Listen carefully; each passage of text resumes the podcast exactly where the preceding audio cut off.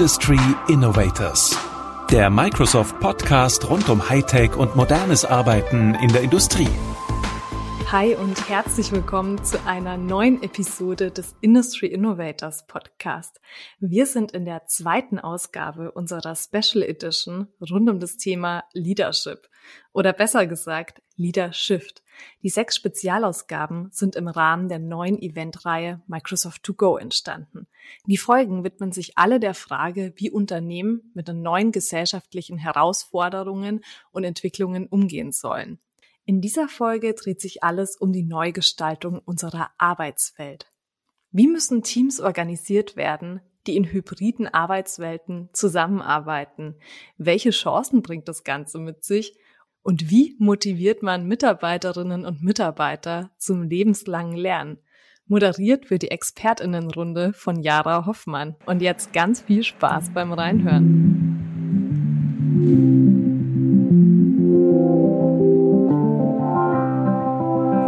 Servus, moin, hallo und herzlich willkommen zu Leadershift, dem Startschuss von Microsoft to Go, unser neues Eventformat für hier, für dort und für überall. Heute im Fokus Human Resources von New Work zu New Normal. Wir freuen uns, dass Sie reinschauen, reinhören, mitdiskutieren und wünschen ganz viel Freude an den heutigen Sessions. Los geht's!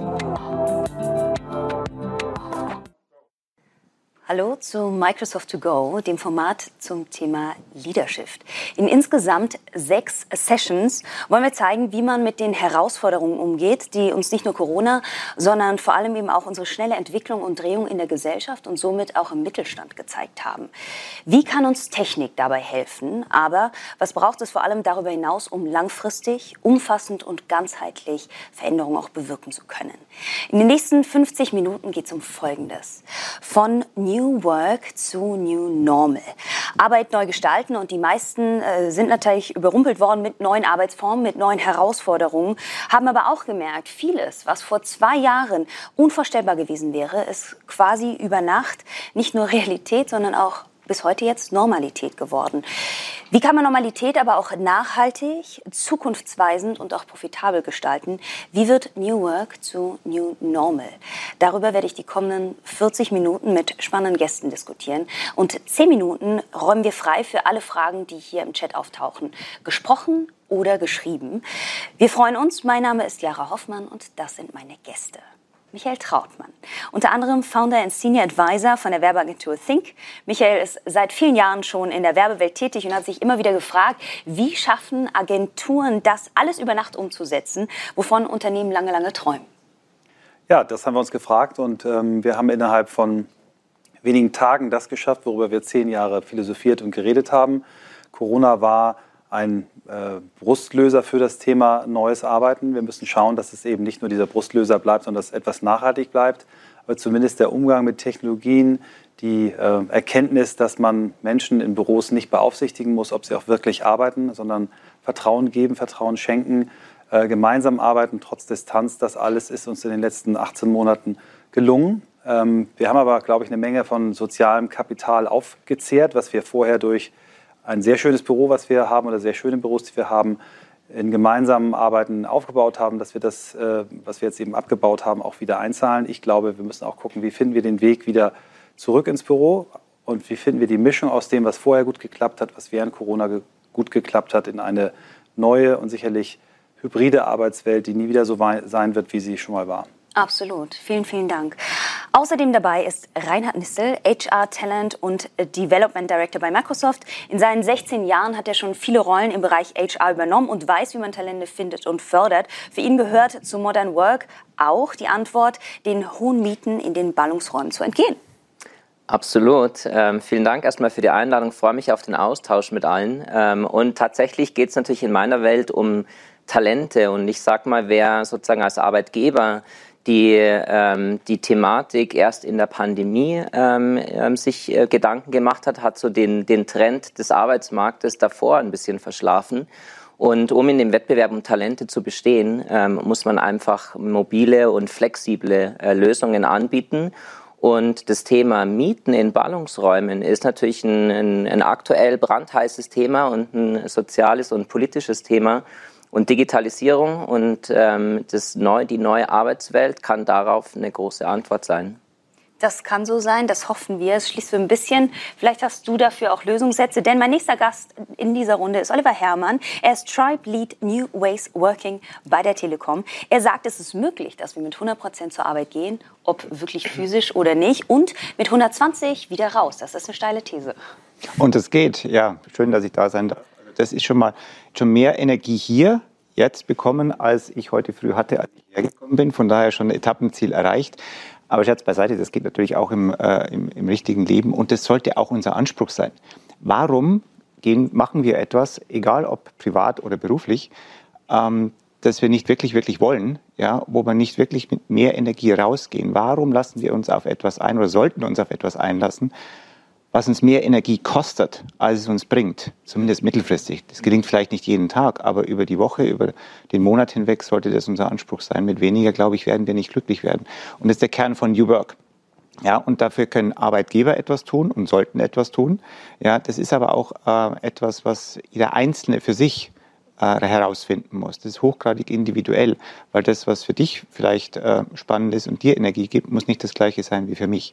Und das ist auch der Kern, glaube ich, an Herausforderung für jedes Unternehmen, bei dieser hochgradigen Individualisierung, um die es hier geht, das trotzdem irgendwie im Unternehmenskontext gut hinzubekommen und aber auch wahrscheinlich für jeden Einzelnen wirklich mal dahinter zu steigen und zu überlegen, was ist es denn eigentlich, was mir wirklich diese Energie gibt, um dann mhm. am Ende zu sagen, mit 120 Prozent gehe ich raus, denn viele sind das ja gar nicht gewohnt, sondern eher, dass es wieder auch Energie saugt. Aber da werden wir gleich nochmal drüber ein bisschen hm. mehr sprechen. Die Frau in unserer Runde heißt Jenny Beutnagel. Sie ist Director Corporate Development bei Interlake und ihr Motto ist Fail Fast. Ähm, ganz genau. Das ähm, ist etwas, was wir auch schon als Unternehmen, ähm, aber ich selbst auch schon vor der Corona-Pandemie ähm, gelebt habe, weil es einfach ja, etwas ist, wenn ich was lernen will, dann muss ich ganz oft versuchen und probieren. Ja? Und wenn ich nicht versuche und probiere, werde ich auch ähm, ja, nicht schnell zu meinem Lernerfolg kommen. Ja? Ähm, also da auch einem selbst einzugestehen, das klappt nicht, das funktioniert nicht und das über Bord zu werfen, das ist manchmal so der schwerste Part in diesem ganzen, ähm, ja, das einfach zu zelebrieren ähm, und so schneller voranzukommen und schließt sich an gleichzeitig mit diesem gesamten Thema Lernen. Oliver, du hast es gerade eben schon so schön gesagt. Ähm, dieses, es ist Arbeit für alle, dieses New Work. Ja, und das ist sowohl von der Geschäftsleitung, also von oben top down, aber es muss genauso bottom up für jeden einzelnen Menschen auch ähm, ja, eine Bedeutung bekommen und wie schaffen wir das eigentlich, dass wir alle gemeinsam auf diese Reise gehen. Und da sehe ich persönlich auch dieses ganze Thema des Lernens, des Lebens, lebenslangen Lernens, ähm, auch gerade für uns als Erwachsene so ganz zentral. Wir haben das so ein bisschen verlernt, ähm, weil nach der Schule ist für, meist, für, die meisten von uns so der Haken dran. Jetzt kann ich alles, jetzt weiß ich alles ähm, und damit starte ich dann los. Aber das ist halt nicht mehr zeitgemäß. Und die, Reicht nicht mehr, ne? Genau, die Veränderungen, die von uns abverlangt werden, insgesamt global, gesellschaftlich, ähm, aber auch im Arbeitsleben, bedingen halt ganz viele Veränderungen. Und Veränderung und Lernen ist so eng miteinander verbunden, dass ich eigentlich für beides ähm, Raum schaffen muss sowohl im Arbeitsleben als auch für mich selbst. Und auch da, je mehr ich lerne, je mehr ich probiere und vielleicht unabhängig davon, ob ich äh, fehle oder nicht, ja, äh, desto mehr schärft es mich ja auch und desto weiter bringt es mich dann. Mhm. Ähm, wir haben ja schon ein paar Sachen angesprochen. Ich freue mich gleich darauf, jetzt mehr in die Tiefe zu gehen. Allerdings ist allein schon durch deine Berufsbezeichnung ein neuer Begriff entstanden, beziehungsweise viele neue Begriffe. Und ich glaube, dass einige im Mittelstand, im ganz klassischen, bodenständigen Mittelstand, irgendwo vielleicht auch auf dem Land, sagen, was ist das denn? Deswegen würde ich mit euch gerne eine kleine Runde äh, Begriffsbingo spielen, denn auf was in Deutschland absolut Verlass ist, dass wenn schnelle Entwicklungen passieren, dass auch tausend neue Begriffe eingeführt werden und somit eben auch beim Thema New Work, Modern Work, Hybrid Work, Lifelong Learning, Skilling. Ganz kurz mal auf den Punkt gebracht, einmal so vielleicht reihum. Was ist für, für euch ein so ein Begriff, der wichtig ist und was heißt er? Ich würde gerne mit dem Thema Hybrid Work starten, äh, was ja so eine zentrale Thematik für heute ist. Und ähm, der Begriff kommt manchmal ein bisschen ja, ähm, schwierig daher, würde ich sagen. Ähm, aber die Antwort darauf kann so einfach sein aus meiner Sicht, weil die, die, das Thema ist einfach, dass ich äh, zwei Arbeitswelten zusammenbringen möchte und selbst entscheiden kann, wann arbeite ich im, im gewohnten Arbeits- und Office-Umfeld und wann arbeite ich zu Hause. Und bei dem Thema sozusagen hybridem Modell das zu tun, wir kennen das ja aus der Mobilität und Automobilindustrie, was ein ähm, hybrides Fahrzeug ist. Und genauso kann es für die Arbeitswelt sein. Also ich entscheide, welcher Antrieb ähm, oder welche Energie sozusagen für mich die richtige Antwort ist und zu welchem Zeitpunkt. Und als Arbeitgeber müssen wir die Rahmenbedingungen schaffen, auch die Klarheit schaffen, wie das bestmöglich funktionieren kann, wie ich effizient und produktiv in diesem hybriden Arbeitsmodell arbeiten äh, möchte und arbeiten kann. Und ähm, da gibt es viele spannende Antworten dazu, die wir heute, glaube ich, noch diskutieren werden. Schöner Vergleich, vielen Dank. Ähm, also zwei Sachen. Das eine ist natürlich, du hast es gesagt, der Begriff New Work. Und der ist tatsächlich ja gar nicht neu. Ja, der kommt, auf Friedhof Bergmann hat ihn gegründet im letzten Jahrtausend, in den 70er und 80er Jahren des letzten Jahrhunderts äh, oder Jahrtausends. Ähm, und damit ist er gar nicht so neu. Ähm, das Frustrierende oder Beeindruckende ist eigentlich eher, dass es so lange gedauert hat, bis er jetzt wirklich Mainstream geworden ist.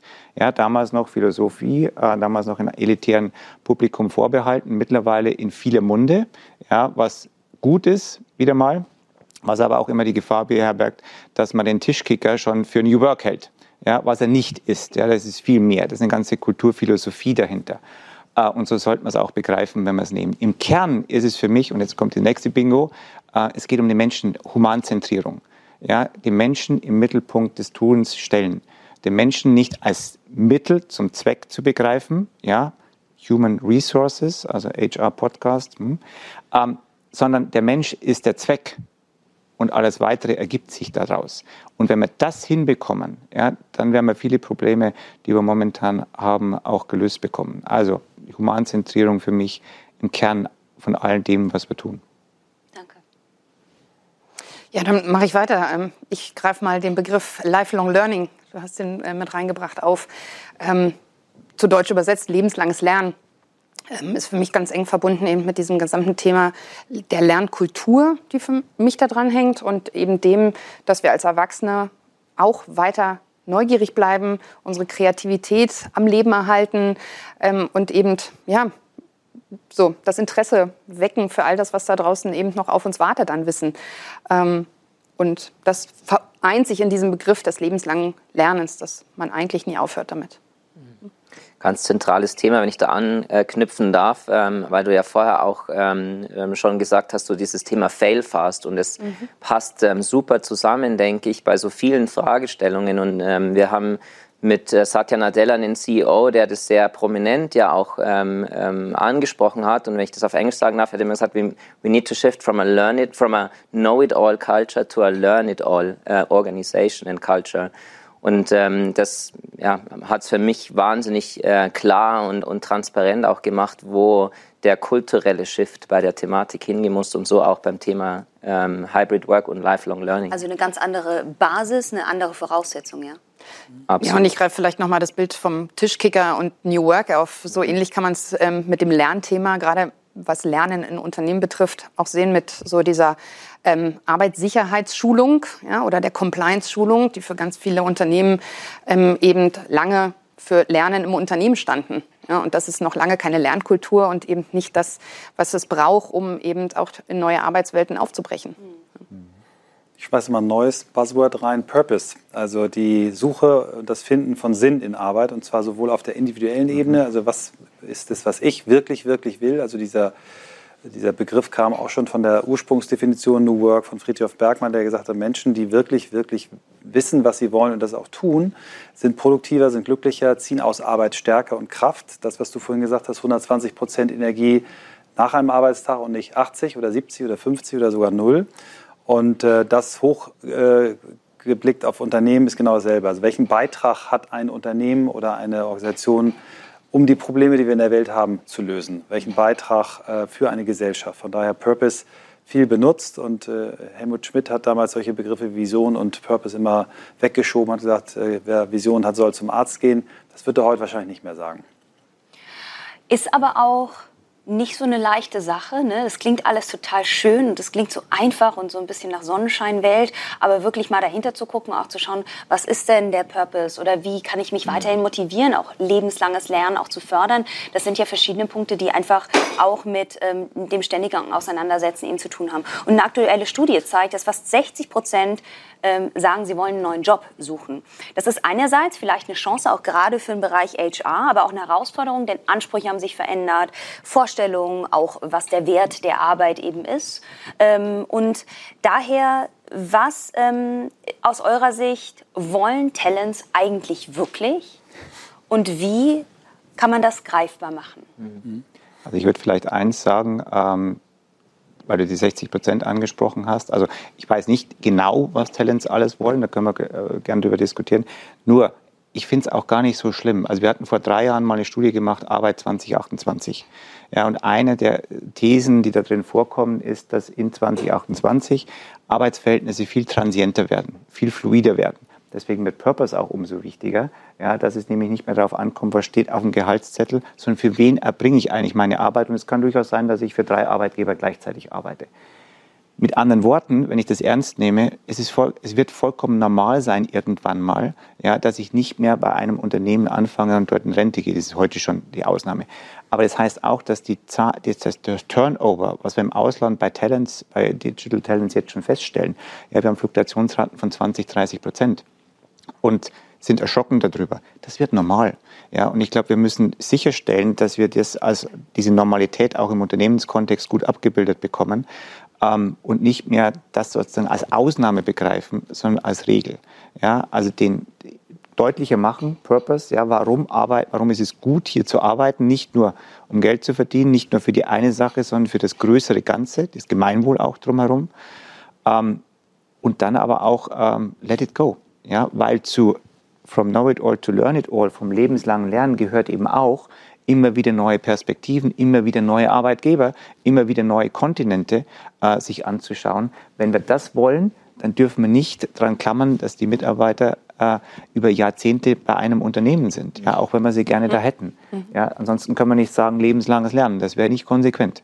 Ich denke, dass das eine sehr vielschichtige Frage einfach ist, was Talente wollen und es nicht diese eine Antwort darauf gibt, ist zumindest meine Erfahrung. Und wir haben, also wir sehen es an unterschiedlichsten sozusagen Feedbacks und Studien auch, was Talente wollen und das, das ist sehr vielschichtig. Wir sind als Unternehmen, um das auch ganz konkret zu machen, weggegangen von einem standardisierten Einheitsprogramm für Talente, wo man Talente nominiert, machen dann ein Programm und dann ist es irgendwann vorbei, weil wir einfach gesehen haben, dass ähm, das nicht mehr die Antwort ist auf das, was Talente brauchen. Das sehr, sehr individuell gestaltet sein muss, ähm, wie Entwicklung für ein Talent aussieht. Und du hattest das Thema Purpose angesprochen und es gab 2017, glaube ich, war es eine Accenture-Studie, dass 88 Prozent der Millennials sich den Arbeitgeber unter anderem aussuchen unter dem Aspekt Purpose. Ähm, wofür arbeite ich da? Welche äh, Thematiken nimmt der Arbeitgeber ernst? Welche sozialkritischen Fragen? Und wir sehen es auch bei Microsoft intern, dass Mitarbeiter äh, Feedback geben und nachfragen, was machen wir zum Thema Nachhaltigkeit? Ähm, ähm, wie ist das Thema ähm, ähm CO2-Footprint ähm, von Microsoft? Ähm, da, da, wollen Mitarbeiter Antworten darauf haben und eine gewisse Verantwortung auch sehen des Unternehmens. Und das nehmen wir sehr, sehr ernst. Und ähm, wir haben Mechanismen in place, wo wir das, das Thema Employee Listening Systems ähm, dann sehr, sehr genau uns ansehen können, ähm, was ist das Feedbacks ähm, der bestehenden Mitarbeiter, aber natürlich auch dann vom externen Markt. Und wenn ich um Talente im Markt kämpfen muss und will, und das äh, müssen wir, denke ich, alle, ähm, dann geht es eben nur, wenn ich Antworten auf unterschiedlichste Fragestellungen geben kann. Die Frage allein ist schon mal sehr schön. Was brauchst du? Was möchtest du? Und die nicht äh, zu stellen, was brauchen die allgemein, sondern was brauchst du? Du kommst jetzt neu zu uns zu Microsoft. Was brauchst du? Was brauchst du, um arbeiten zu können? Was brauchst du, um glücklich zu sein? Ich glaube, Unternehmen, die den Mut haben, Individualität zuzulassen und auch diese Frage dann in der Antwort anzunehmen und zu sagen, okay, ich gucke mal, was wir hier für dich machen können, damit du glücklich wirst, ist schon mal ein erster Schritt. Wir werden zu sehr viel mehr Individualität kommen, als es in der Vergangenheit der Fall war. Ähm, das wird natürlich nicht ähm, in Fabriken gehen, die hochautomatisiert laufen, aber auch da muss man sich die Frage stellen, ist New Work nur etwas für Büroarbeiter oder müssen wir nicht auch gucken, was machen wir mit Menschen, die in Fabriken arbeiten, die vielleicht in fünf bis acht, zehn Jahren diesen Job nicht mehr haben, weil ein Roboter den übernimmt.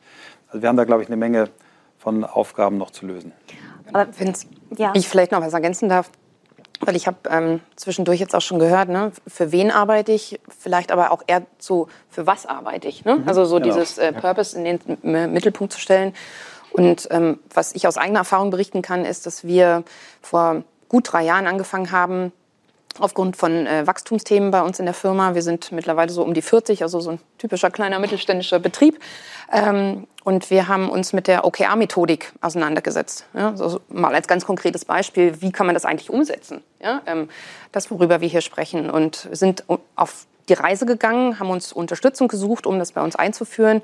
Und OKRs ist eine Methodik, die eben ähm, sowohl von unten heraus, also jeden Einzelnen fragt, hey, was willst du kurzfristig für die nächsten drei Monate? Also das sind so die Zyklen, in denen gearbeitet wird. Ähm, was ist dir wichtig? Was denkst du, was in diesen nächsten drei Monaten wichtig ist, damit wir als Unternehmen dorthin kommen, wo wir hinwollen? Das Management sagt einmal, wo ist unsere Vision? Wo ist unsere Strategie? So auf diesen Top-Level-Ebenen. Und jeder Einzelne ist dann aber gefragt zu sagen, okay, was tun wir eigentlich? Was sind die nächsten Schritte? Weil so auch die Verbindung geschlossen wird ja, vom Management, was von oben herauf guckt und gar nicht so tief in den einzelnen Themen drin ist und aber jeden Einzelnen, der in der tagtäglichen Arbeit ist, eigentlich abholt und fragt, dort, wo eben Probleme auch gelöst werden können. Mhm. Ja, und bei uns hat das super gut funktioniert. Wir arbeiten damit heute sehr ähm, erfolgreich, fast schon routiniert, jetzt seit zwei Jahren. Ähm, haben auch ne, immer wieder unsere Herausforderungen mit der Methodik. Aber nichtsdestotrotz ähm, hat uns das auch durch die Corona-Zeit sehr geholfen, eben genau dieses New Work, dieses dezentrale Arbeiten auch von der menschlichen Seite zu lösen. Weil jeder wusste, und das war so in einer Mitarbeiterumfrage eine Antwort, ähm, dass ganz viele gesagt haben, hey, eigentlich weiß ich, seitdem wir remote über OKRs arbeiten, viel besser, was wir machen und woran jedes Team arbeitet, in dem ich nicht selbst mit dazugehöre, als vorher, als wir alle noch in einem Büro saßen. Und für uns war das eine tolle Antwort, weil es eben eine Transparenz schafft, die auch vorher, obwohl wir im Büro waren, nicht da waren. Wenn wir jetzt gerade darüber sprechen, äh, auch was wollen Talents und wie kann man vielleicht da auch ganz praktisch reingehen, würde mich mhm. das noch mal ein bisschen, würde ich da gerne noch mal ein bisschen tiefer gehen. Und zwar, das eine ist ja, was ihr auch gesagt habt, die werden vielleicht nicht unbedingt mehr bei einem Unternehmen bleiben von Anfang bis Ende der Karriere, aber sie haben natürlich auch bestimmte ähm, Forderungen oder wollen auch Transparenz, wie zum Beispiel Nachhaltigkeit, Klimaziele, was auch immer. Äh, wie kann ich konkret im Bereich HR auch dann den Umgang schaffen mit Talents? Also wie kann ich denen auch anders begegnen? Du sagtest das vorhin auch schon, äh, dass dass eben eine andere Frage gestellt wird zum Beispiel, ja, äh, was willst du oder ne, was kann ich dir auch bieten, aber wie kann man da vielleicht noch mal ganz konkret auch Beispiele mit an die Hand geben, ähm, die gar nicht so schwer sind, nur man, man muss es mal gehört haben, um dann zu sagen, ach so, stimmt, kann ich auch anders fragen. Also ich finde, du, du, hast mit dem Thema Zuhören äh, einen wichtigen Aspekt gebracht. Ähm, was in vielen Unternehmen einfach nicht gut ausgeprägt ist, ist das Thema Feedback. Feedback ist von den vielen Führungskräften eine Einbahnstraße. Die sagen einfach, das hast du gut gemacht, das hast du schlecht gemacht. Gutes Feedback ist aber eigentlich, dass ich erstmal frage, wie hast du dich gefühlt? Äh, wie war die Aufgabe? Hast du die richtigen Ressourcen gehabt? Wer hat dir im Weg gestanden? Wie, wie, na, wie kann ich dir helfen, es besser zu machen? Feedback äh, ist etwas, wo eigentlich der Feedbackgeber weniger redet als der Feedbacknehmer, was aber die meisten falsch machen. Also es, man kann in diesen ganz basic, äh, basischen Skills wie Zuhören, Fragen stellen, Feedback geben, so viel besser machen. Und New Work heißt nicht, dass wir alles neu und anders machen. Das heißt, so wie du es eben ja gesagt hast, Oliver, dass wir den Mensch mehr in den, äh, in den Mittelpunkt stellen und wirklich gucken, was bringt er mit, was hat er für Stärken, allein das stärkenorientierte Arbeiten, auch etwas, was seit Jahrzehnten Wissen ist, was da ist, dass Menschen über wirklich äh, Stärken verfügen. Man kann die messen, es gibt Verfahren dafür. Und wenn man aber sich die Befragung anguckt, immer mehr Menschen haben das Gefühl, ich werde nicht meinen Stärken entsprechend eingesetzt. Also es sind, die Tools sind seit Jahrzehnten da, wir müssen sie eigentlich nur nutzen. Ja, für mich ist es so ein bisschen, ähm, und wir stimmen dir voll zu, was du gesagt hast. Ähm, und ich denke, das Thema Feedback oder auch Mitarbeiterumfragen, das gibt es natürlich schon lange und ich, ich denke in jedem Unternehmen oder jedem größeren Unternehmen standardmäßig auch gemacht. Die Frage für mich ist, wie ernsthaft setzt man sich mit Ergebnissen dann auseinander, wie klar ähm, kommuniziert eine Organisation das, sodass ich als Mitarbeiter, Mitarbeiterin auch das Gefühl habe, ich werde gehört, das Feedback wird ernst genommen und es gibt tatsächlich Änderungen, die ganz konkret ähm, sichtbar sind in der Organisation. Und diese, diese ernsthafte Auseinandersetzung ist, ist was, was aus meiner Sicht ähm, wahnsinnig wichtig ist und natürlich direkt mit der Unternehmenskultur ähm, auch zusammenhängt. Und wenn ich das noch sagen darf, wir haben ähm, drei Leadership-Prinzipien definiert bei Microsoft und eins davon ist das Thema Creating Clarity. Hm. Und ähm, wir haben das in, mit all unseren Führungskräften runtergebrochen dann auf unterschiedlichste Aufgabenstellungen, wie zum Beispiel Hybrid Work. Und was bedeutet Creating Clarity für jede einzelnen Mitarbeiter, Mitarbeiterin? Ähm, und was ist meine Verantwortung als Führungskraft in diesem Prozess? Und das finde ich wahnsinnig wichtig, weil Julia hatte das anfangs angesprochen mit diesem Thema Veränderungsagilität oder Change Agility, wie schnelllebige Veränderungen kommen. Und in diesem Prozess, das ist ja auch Stress, ähm, oder kann Stress bedeuten, wenn man nicht genau weiß, wie ist es denn morgen, was ist übermorgen. Ähm, und es ist eine Realität, aber gleichzeitig kann man als Organisation und als Führungskraft, denke ich, auch dafür sorgen, in dieser Realität so viel Klarheit und Transparenz wie möglich schaffen. Ist, glaube ich, total wichtig. Du hattest gefragt, was kann HR dafür tun, auch gerade eben für Leute, die neu ins Unternehmen kommen. Ich glaube, das Erste ist, äh, genau diese Klarheit zu schaffen, auch wofür arbeitest du eigentlich? Also nicht nur Job Description, sondern what's the purpose? Ja, was ist der Impact für das Unternehmen, aber eben auch vielleicht für den Endkunden und darüber hinaus? Ja, weil dann brauche ich mir über Motivation und Engagement auch keine Gedanken mehr machen. Also das ist das eine, schon in der Stellenbeschreibung, ja, und dann auch im Onboarding. Und dann, ich hatte vorhin, und, und dann diese Frage, was brauchst du? Die ändert sich ja, die Antwort auf die Frage ändert sich ja. Diese, diese Möglichkeit auch zu schaffen, nicht mehr ein klassisches Karrieremodell, sondern eben auch Rotationen zu ermöglichen, Wechsel einfach zu ermöglichen innerhalb eines Unternehmens, sodass die veränderte Antwort auf die Frage, was brauchst du jetzt, was möchtest du, auch einfach realisiert werden kann. Denn nichts schlecht, Schlimmeres als du sagst mir, ich würde gern was anderes machen und dann passiert zwei Jahre lang nichts. Ja, das ist die Grundvoraussetzung für Demotivation. Das Feedback muss irgendwo auch aufgefangen werden können. Und das heißt, ich muss als Unternehmung natürlich wesentlich fluider äh, sein, um mich diesen ständig wechselnden Antworten auf die Fragen, was will ich, äh, zu stellen. Es gibt einen Punkt, der, der auch wichtig ist, Daten wirklich clever zu nutzen. Ähm, ich nenne jetzt nicht den Namen, aber ein anderes großes US-amerikanisches Unternehmen, das eine sehr starke ähm, Kompetenz im Bereich Daten hat, die haben ausgewertet mal, ähm, was eigentlich hilft, damit Leute länger in der Firma bleiben. Ja, ich gebe dir recht, Oliver, wir wollen, dass die Leute auch sich bewegen, aber wir wollen eigentlich natürlich auch schon äh, Expertise halten. Wir haben herausgefunden, eine Gehaltserhöhung führt dazu, dass die Chance 2% steigt, dass die Leute bleiben. Eine Beförderung äh, führt zu 3% höherer Wahrscheinlichkeit, dass die bleiben. Und ein Gespräch mit einer Seniorenführungskraft, ein ernst gemeintes Gespräch über die eigene Entwicklungsmöglichkeit steigert die Chance um 70 Prozent. So, was kann man damit anfangen? Man kann zum Beispiel anfangen, sowas wie Skip-Level-Communication einzuführen. Also, dass eine Führungskraft nicht nur mit den direkt darunter liegenden Menschen spricht, sondern auch nochmal eine Ebene runtergeht und das auch regelmäßig macht. Und zwar nicht, um dann zu kontrollieren, ob deren Chef oder Chefin toll arbeiten, sondern um, um sich auszutauschen, um zu lernen, um voneinander zu lernen, neue Ideen anzustoßen. Also es gibt wirklich Dinge, die kosten kein Geld, da muss man kein Programm einführen, keinen Unternehmensberater holen. Ähm. Da würde ich gleich nochmal zu einsteigen, weil ähm, genau auf der einen Seite, was, was können, kann HR vielleicht dafür tun? Ich würde noch das Wort Zeit mit reinwerfen, sozusagen die Zeit und den Raum dafür zu schaffen, sich eben genau solchen Themen widmen zu können oder auch sich dieser Fragestellung überhaupt erstmal zu widmen. Was brauchst du? Ja, ist vielleicht auch die Antwort darauf gar nicht so einfach. Ja, also was will ich und was brauche ich dafür? Ähm, das beantwortet sich nicht mal eben so in fünf Minuten und weiß jeder so aus dem FF überhaupt zu beantworten. Ja, also sich damit auseinanderzusetzen ähm, und was wir auch sozusagen von euch, von der Microsoft ähm, uns abgeguckt haben, ist so diesen Empowerment Day zu schaffen. Mhm. Ja? Also einen Tag, ähm, ich glaube, ihr habt mit einem Quartal gestartet, mittlerweile seid ihr auch auf einem monatlichen Tonus, ähm, den haben wir bei uns auch eingeführt, also einen wirklichen, bei uns heißt der Empowerment Day, ja? Mhm. weil er mhm. genau eben nicht nur ein Learning Day sein soll, sondern er soll eben dazu dienen, dass ich als Mensch mich mit Dingen beschäftigen darf, die mich stärken, die mir diese 120 Prozent zurückgeben am Ende des Tages. Ja?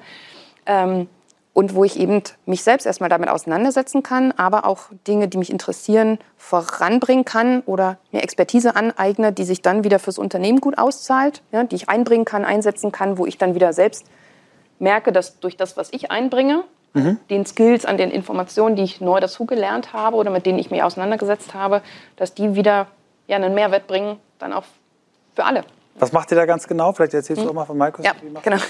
Ja, es gibt tatsächlich eine ganze Reihe an Formaten. Learning Day äh, nennen wir das, ähm, das du angesprochen hast, wo man auch bewusst ähm, Zeit schafft und sozusagen freischaufelt in dem Kalender zu sagen, es gibt einen dedizierten Tag, wo alle Mitarbeitende äh, investieren können in das eigene Lernen.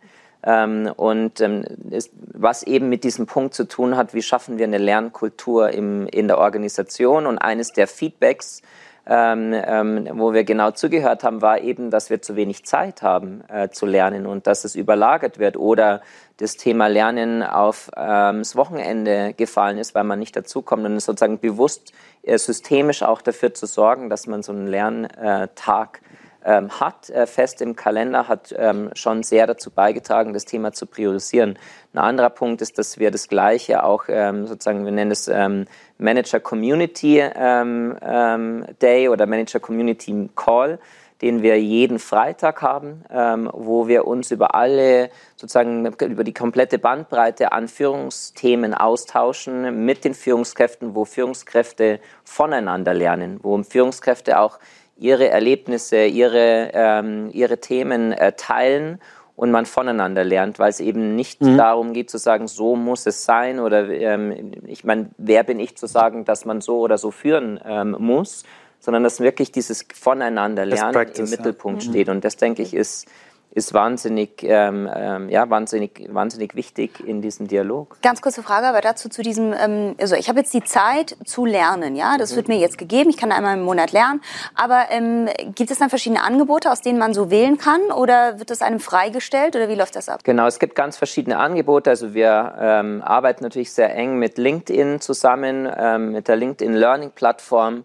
wo wir ähm, sowohl rollenbasiert auf der Rollen, das Thema Skilling hast du vorher angesprochen, wo man sagt, was sind Themen, die ich in meiner aktuellen Rolle lernen möchte oder außerhalb des Microsoft-Curriculums noch zusätzlich lernen kann, nutzen da sehr stark LinkedIn Learning, aber dann auch perspektivisch, was sind andere Themen, die mich einfach persönlich interessieren, wo ich Passion dafür habe, wo ich ähm, ja, ganz andere Themen lernen möchte, die gar nichts mit meinem aktuellen Job zu tun haben oder dass ich perspektivisch sage, ich möchte mich in zwei Jahren, in drei Jahren gerne in eine Führungsrolle entwickeln. Was sind denn Management-Themen, die ich, ähm, wo ich mich vorbereiten kann? Und das sind, ja, ist eine konkrete Plattform, ähm, wo wir es auch vereinfacht haben, äh, technisch gesehen Mitarbeitern den Zugriff zu geben. Das heißt, dieser Learning Day ist ja das eine. Das andere ist, wie konsumieren äh, Talente. Ähm, und jeder lernt anders. Und diese Vielfältigkeit des Lernprogramms auch anzubieten, dass man nicht sagt, es ist ein Approach und alle kommen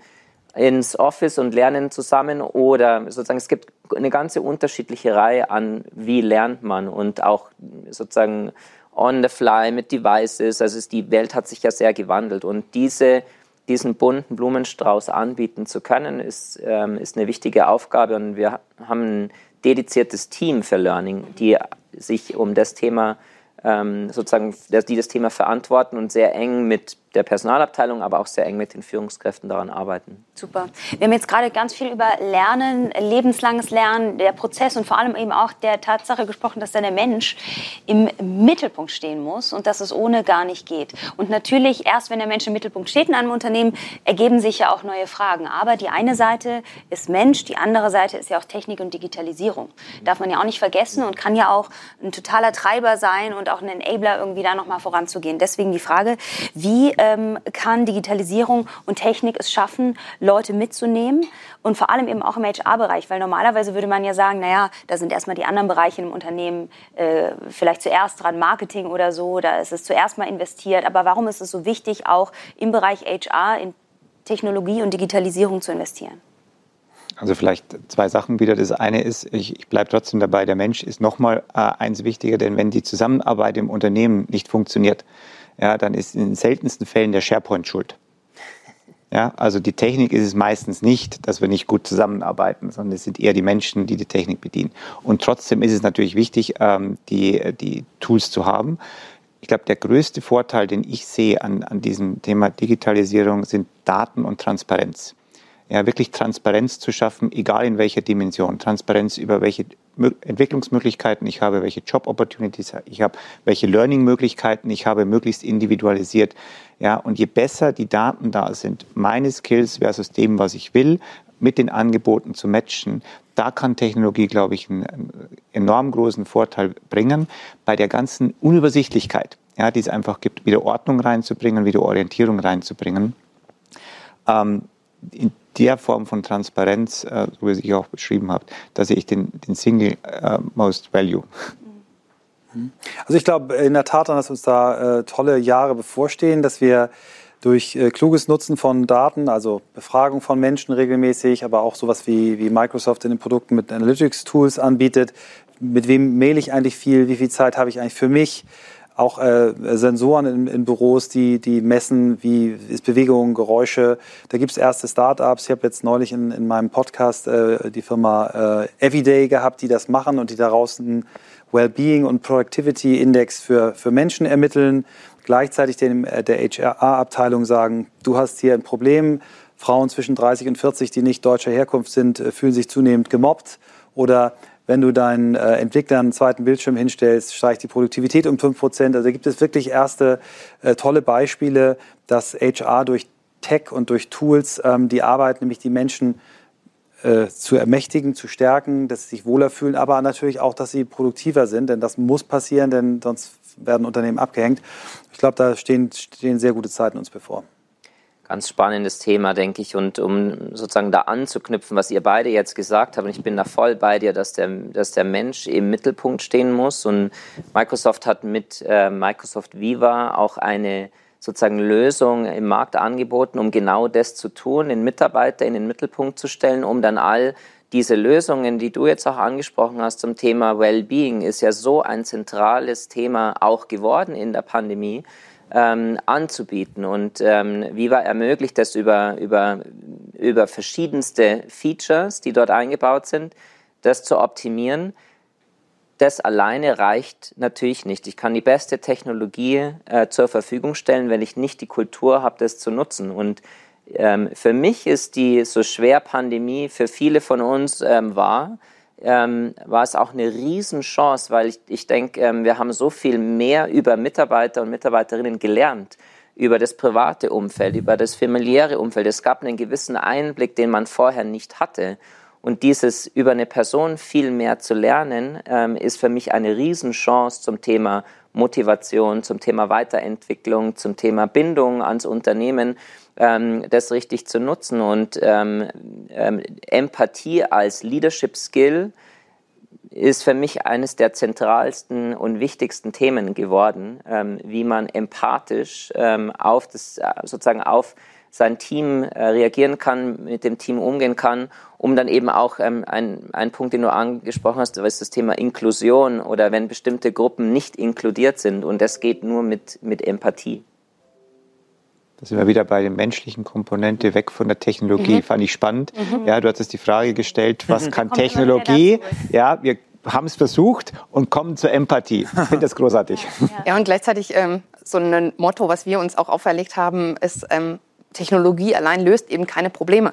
Ja, so, es ist nur die Grundlage und die Voraussetzung dafür. Und natürlich muss die geschaffen sein. Und ist es natürlich von Vorteil, wenn ich technologische Möglichkeiten sehe und auch nutze. Da sind wir wieder so ein bisschen bei diesem Fail Fast, ja. Auch einfach mal ausprobieren. Da können wir uns, glaube ich, viel an dieser amerikanischen Kultur auch noch so ein bisschen abgucken, ja. Die immer erstmal irgendwie Tools sich reinholen, ausprobieren. Gut, die haben auch ne, von, von anderen Voraussetzungen nochmal andere Umgebungen, aber letztendlich erstmal was auszuprobieren und dann hinterher wieder zu sagen, okay, es war nicht das Richtige, hm, komm, tauschen wir nochmal oder schaffen wir wieder ab, ähm, ist auf der technologischen Ebene bestimmt auch eine Bereicherung. Ja? Ähm, bevor ich mir viel Gedanken darum mache und vielleicht eine Technologie zerdenke und sie nie ausprobiert habe. Ja, also das vielleicht noch mal so ein bisschen auf die als Antwort auf die Frage ähm, ähm der Technologie und trotzdem bin ich ähm, bei dir, dass der Mensch ähm, definitiv auch bei der Technologie eben im Mittelpunkt steht, weil letztendlich brauche ich die Anwender, die die Technologie auch tragen. Ja, das haben wir oder beobachten wir durch den Mittelstand hinweg auch bei den ganzen Cloud-Technologien. Ja, dass eben die Technologie, natürlich ist die da, die gibt es schon eine ganze Weile. Ja, aber die zu nutzen und wie setze ich die eigentlich bei mir ein? Wo schaffe ich vielleicht kleine Proof of Concepts ja, und, und hole mir die Technologie rein?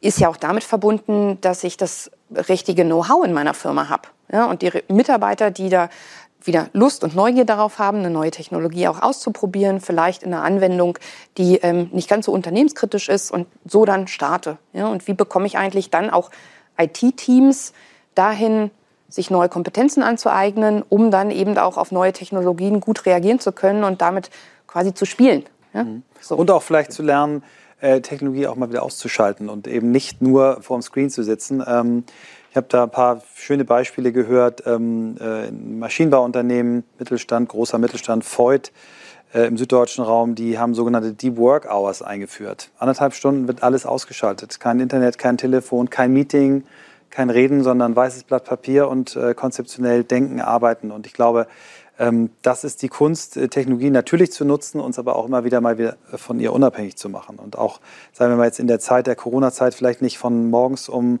halb neun bis abends um halb sieben äh, komplett vorm Screen sitzen, sondern wenn ich ein eins zu eins Gespräch habe, auch mal sagen, wollen wir zusammen spazieren gehen, du bei dir, ich bei mir und wir telefonieren einfach mal wieder. Ähm, ich glaube, der richtige Umgang mit Technologie ist das Zauberwort die Leute darauf schulen, wofür ist welche Technologie geeignet und äh, dann aber auch äh, ermutigen, sie ab und zu mal wieder auszuschalten. Und ich würde, wenn ich darf, äh, vielleicht auf einen Punkt nochmal eingehen, du hast es gesagt, dieses Fail Fast oder diese Fe Fehlerkultur mhm. auch, ähm, sagt sich so leicht. Ja. Aber ich glaube, wenn, wenn, wenn ich einen Wunsch hätte, was wir durch Corona jetzt ja gelernt haben, ein Stück weit notgedrungen, weil wir es mussten, zu experimentieren, weil wir wussten ja nicht, ja, wie es geht. Keiner kannte diesen Virus. Also war immer dieses Trial and Error, was wir aus der Agilität her kennen, wo wir ja sagen, das machen wir schon seit einiger Zeit in dieser schnelllebigen Welt. Wenn wir ehrlich sind, haben wir das nicht gemacht. Wir haben immer so gehandelt, als ob der gestrige Tag der morgige wird. Ja, und dann kam Corona und plötzlich musste alles anders sein. Und ich glaube, diesen experimentellen Ansatz, ja, nicht lange zu diskutieren, ewige Entscheidungsvorlagen zu machen, ich weiß nicht, wie das bei euch bei Microsoft ist, bei uns kann das lange dauern, mhm. ja, sondern erstmal ausprobieren. Ja, wie du sagst, dann sucht man sich einmal eine Technologie aus oder man schaltet mal den Server ab und probiert es mal aus, statt monatelang zu diskutieren, was wäre, wenn. Mhm. Besser, wir lernen durch das Experiment. Und dann bekommen wir auch diese Fehlerkultur, dieses Fail Fast leichter rein. Denn das, glaube ich, ist bei uns so äh, in, in, in der Natur. Kein Mensch scheitert gerne. Ja, also das fühlt sich doof an. Das raubt Energie. Mhm. Aber ein Umfeld zu schaffen, wo es einfach möglich ist, wo es normal ist, mal zu stolpern, ja, dann raubt es nicht mehr die Energie, dann wird es natürlich und dann lernen wir viel schneller. Ja, und es schafft vielleicht auch eine neue Verbindung, weil man durch diese Fehlerkultur auch ähm, mit anderen mehr in den echten, offenen Austausch ja. kommt und das wiederum eine ganz andere Empathie schafft und vielleicht auch eine andere Förderung insgesamt. Ich habe super viele Fragen noch auf dem Zettel, aber wir haben leider keine Zeit mehr dafür. Wir kommen nämlich jetzt zur QA-Runde. Die Fragen können laut oder leise gestellt werden. Und ähm, wir schauen mal, was schon da steht. Und zwar, inwieweit läuft New Work Gefahr, ein Deckmantel zu sein, bestehende wirtschaftliche Systeme beizubehalten und nicht wirklich Richtung Menschzentrierung, Sinn und Regeneration zu transformieren? Ja, da ist natürlich immer eine Gefahr, wenn so ein, ein Buzzword äh, geboren wird und zu breit in der Spreizung ist. Also vom Tischkicker und äh, nach 17 Uhr brauchst du kein Meeting mehr machen und darfst deinen Hund mitnehmen, hin bis zu einer Philosophie, die sagt, in Zukunft werden Menschen nur noch ein Drittel ihrer Zeit angestellt arbeiten, ein Drittel Dinge selber erschaffen und ein Drittel äh, an ihren Träumen zu arbeiten. Wenn man so eine Spreize für einen Begriff hat, dann läuft es Gefahr. Aber meine Beobachtung ist, dass ähm, in Deutschland A, sehr viele kleine Startups sich dieses Thema vorgenommen haben, äh, dort Trainingsangebote, Schulungsangebote machen und viele Unternehmen bis hin zu großen Konzernen äh, wirklich ernsthaft daran arbeiten. Und ähm, ich glaube, es, je mehr Leute darüber reden, je mehr Leute ernsthaft sich damit auseinandersetzen, desto äh, weniger laufen wir Gefahr, dass es ein Deckmantel wird. Weil es ist nicht als Deckmantel gemeint, sondern es ist wirklich gemeint, um die Arbeit dahin zu transformieren, wo wir sie brauchen. Wir werden noch Veränderungen haben durch äh, AI, Blockchain, Robotics. Wir werden laufend uns neu erfinden müssen und es wäre schlimm, wenn, wenn sich die Kräfte, die das als Deckmantel benutzen, äh, durchsetzen. Ich kämpfe dafür, dass es nicht so sein wird, wie alle hier in dieser ich, Runde. Ich glaube auch, dass das nicht passieren wird, ja. weil die Menschen mit den Füßen abstimmen werden ja. und dorthin gehen werden, wo echtes ja. New Work in dem Sinn, wie wir es hier auch besprochen haben, gelebt wird. Ja. ja. und dadurch, dass wir eine, Shortage an Skills haben werden, also eine Verknappung, ja, werden Unternehmen sich darauf einstellen müssen. Ja, also da bin ich optimistisch. Ja. Nächste Frage. Wie schafft ihr die Balance zwischen OKRs und den täglichen To-Dos? Ja, die äh, greife ich mal auf. Ne? das Thema hier mit reingebracht. Ähm, wie schon gesagt, wir machen das seit knapp zwei Jahren. Das heißt, wir hatten, ähm, ich glaube, sechs oder sieben Zyklen Zeit ähm, auszuprobieren und ähm, sind immer noch dabei. Also tatsächlich ist das genau der Spagat, der so schwierig ist, den wir auch genau in unseren, unter unseren OKR-Coaches, mit denen wir stetig im Austausch sind, immer wieder diskutieren und haben auch schon ausprobiert, mal einen Zyklus und mehr auf das Tagesgeschäft zu fokussieren und wirklich dann aber die OKRs dafür zu nutzen, wie kriege ich sozusagen das, was mir im Tagesgeschäft auf die Füße fällt oder mich blockiert, mich behindert, wie kriege ich dafür Lösungen geschaffen? Ja, also was möchte ich eigentlich verändern also diese OKR-Zyklen wirklich dafür zu nutzen, Veränderungen zu schaffen. Ich finde es super und ich glaube, wenn ich das ergänzen darf, die OKRs helfen eigentlich, äh, aus der Opfermentalität rauszukommen. Die helfen nämlich, mich selber zu überprüfen. Ich mache den ganzen Tag Dinge, die nicht zu meinen OKRs passen. Und dann kann ich zu meiner Führungskraft gehen und kann sagen, ähm, das sind doch meine OKRs, die wir zusammen abgestimmt haben. Ich werde aber zugeschüttet mit Arbeiten, die nichts damit zu tun haben. Ich glaube, wir müssen mal reden. Und ich glaube, es hilft, Prioritäten zu setzen und äh, äh selber sich aus der Opferrolle zu befreien. Super. Dann kommen wir zur nächsten Frage. Welche konkreten Beispiele sind bekannt, wie die Menschen zu einer offeneren Experimentierkultur, in Klammer Fehlerkultur, hinzugeführt werden? Ich meine, es gibt ein Beispiel, ähm, jetzt Corporate Level wieder gesprochen. Ich starte Projekte ähm, und wenn die nach einem Jahr, ähm, Beispiel, äh, was Google zum Beispiel auch macht, wahrscheinlich macht ihr Ähnliches, wenn nach einem Jahr scheitern, dann gibt es eine Riesenparty ja, weil die festgestellt haben, es lohnt sich einfach nicht, Millionen zu investieren nach relativ kurzer Zeit. Also man zelebriert den Fehler und schafft damit den Raum auch, zumindest eine Möglichkeit, einen Raum zu schaffen, in der Fehler als gut befunden wird. Wir haben regelmäßige sozusagen ähm, Gespräche zwischen Mitarbeiter, Mitarbeiterinnen und, und den Führungskräften. Äh, wir nennen es Connect. Und dort spricht man auch ganz bewusst über, was ähm, ist, sozusagen nicht gut gelaufen, wo habe ich einen Fehler gemacht, was habe ich daraus gelernt. Und, ähm, ähm, und es fließt positiv äh, sozusagen in die Bewertung mit ein, dass ich auch reflektiere über Fehler, die ich gemacht habe und äh, mir auch Gedanken gemacht habe, was, was lerne ich denn jetzt aus dem Fehler, was mache ich zukünftig anders. Und wie du auch gesagt hast, natürlich muss man ähm, das zelebrieren. Ähm, das heißt, wie kann ich eine, eine Recognition schaffen für eine Diskussion nicht nur die tollen Wins und Erfolge äh, zu diskutieren, sondern auch und da sozusagen leading from the top, dass man da auch äh, die Symbolik ähm, von, von der Spitze auch schafft, zu sagen, dort haben wir einen Fehler gemacht oder ich habe das falsch entschieden, um auch diese Kultur zu zeigen, ist absolut okay, ähm, sich hinzustellen und zu sagen, ich habe dort einen Fehler begangen oder mhm. ich habe da einen, einen, falsch entschieden, ja. das haben wir daraus gelernt und jetzt machen wir es anders. Es gibt, es gibt, ich habe jetzt die konkreten Beispiele äh, nicht drauf, aber je besser Teams performen, desto mehr wird über Fehler gesprochen. Da gibt es wirklich Research tonnenweise. Ja. Amy Edmondson, die angstfreie Organisation, unbedingt lesen, die hat das nachgewiesen schon vor 30 Jahren in ihrer PhD-These. Die hat äh, OP-Teams untersucht und hatte die These, sehr gute äh, Teams, gut performen, machen weniger Fehler. Und als sie dann die Daten angeguckt hat, dachte sie, oh Gott, das ist ja genau andersrum. Hat dann aber festgestellt, dass Top-Teams einfach mehr über Fehler reden. Mhm. Und ich glaube, das ist ein Indikator. Guckt euch einfach die besten Teams der Welt an und äh, dann werdet ja. ihr dort Leute finden, die sich trauen, über Fehler zu reden. Ich finde, wenn man es mal runterbricht und auf eine andere Ebene holt, dann ist das auch ganz logisch, weil wenn wir in einem 1 zu 1 Gespräch irgendwie sind und wir kommen der Person näher über ein Gespräch und es geht um was Persönliches, es geht um irgendwie Verletzlichkeit, es geht um Themen, die einem irgendwie nahe gehen und die gehen ans Eingemachte, dann haben wir danach, wenn wir rausgehen aus diesem Gespräch, eine ganz andere Verbundenheit, mhm. ein ganz anderes Miteinander und eine ganz andere Wertschätzung ja. vor allem. Und wenn man das überträgt, dann ist es gar nicht so schwer, ja, weil da geht es ja auch. Das stimmt. Und trotzdem ist es schwer für die klassische Führungskraft. Ja. ja in dem, äh, klassisch, ja, ihr habt es anders gemacht, vom Know it all to learn it all. Ja, der Kulturshift ist, glaube ich, wichtig. Aber früher war ja die Führungskraft der beste Experte. Ja, so, wenn ich bester Experte bin, dann weiß ich alles. Ja, das heißt, das Thema Vulnerability, also wirklich mhm. Schwäche zu zeigen und damit die Einladung zu geben, für die Belegschaft auch ebenfalls Schwäche zu zeigen. Und die muss von top kommen. Ja, ansonsten kann ich nicht erwarten, mach doch mal, sei doch mal mutig, mach doch mal Fehler.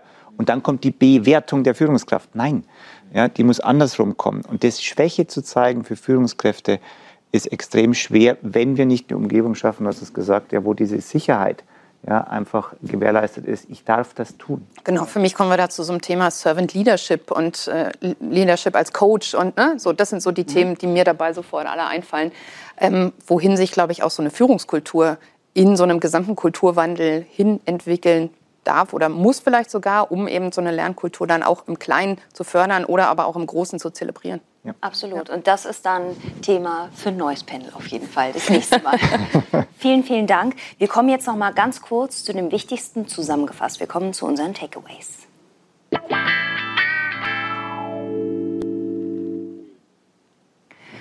Was brauchst du als zentrale Frage an die Mitarbeitenden definieren und als Basis für Arbeitsmodelle und Zusammenarbeit ansehen? Dann Klarheit. Führungskräfte verpflichten in ihren Teams Klarheit über die Anforderungen und Aufgaben, aber auch wofür sie dies machen, zu schaffen. Dann Fluktuationsraten bei Talents sollten als Chance und nicht als Bedrohung verstanden werden. Und letzter Punkt, Lernen als große Chance verstehen. Nicht nur auf den Job bezogen, sondern auch auf die individuellen Interessen der Mitarbeitenden bezogen, um neue Fähigkeiten zu entwickeln. Vielen, vielen Dank an die Runde. Das war's von uns, von Microsoft to go, von New Work zu New Normal, Arbeit neu gestalten. Und wer bei weiteren Sessions dabei sein möchte, der kann sich gerne über die einzelnen Links nochmal anmelden. Und dann sehen wir uns später. Ich freue mich und tschüss.